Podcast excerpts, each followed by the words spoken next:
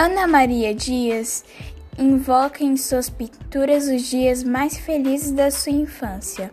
As velhas e belas fazendas, com seus pomares, os trabalhadores rurais e os campos esverdeados que circulam pelas montanhas